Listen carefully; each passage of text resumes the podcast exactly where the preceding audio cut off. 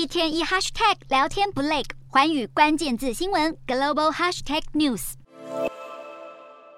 韩媒报道，六日下午，北韩竟以反制美国升高朝鲜半岛对立为由，罕见派遣十二架战机到南韩特别监视线附近进行空对地射击演习。特别监视线概念类似两岸的海峡中线，是首尔当局基于国安考量，在两韩领空交界偏北处划设的虚拟界限。面对北韩战机挑衅逼近南韩领空，南韩也随即出动三十架军机升空作为回应。两军在空中对峙大约一小时之久，情势一度紧张。不过，也让外界注意到两韩空军战力之悬殊。北韩空军号称装备战斗机五百多架、战斗直升机两百多架和一百多架教练机等各式军机。如果以现役机队数量五百七十二架来看，排名世界第五，甚至略胜南韩一筹。但是如果摊开主力战机名单，最先进机种竟然是七零年代设计的米格二十九战机，米格二十一和米格二十三为辅。轰炸机与攻击机方面也全部都是前苏联所设计。反观南韩战机阵容，则有隐形战机 F 三十五。韩版 F 十五和韩版 F 十六等，比照美军的主力战机，北韩空军战力等于足足落后一个世代。然而，有看法指出，如果中国解放军空军为北韩空军提供歼十或歼十一等更新的机型，就可能为朝鲜半岛投入不可预测的变数。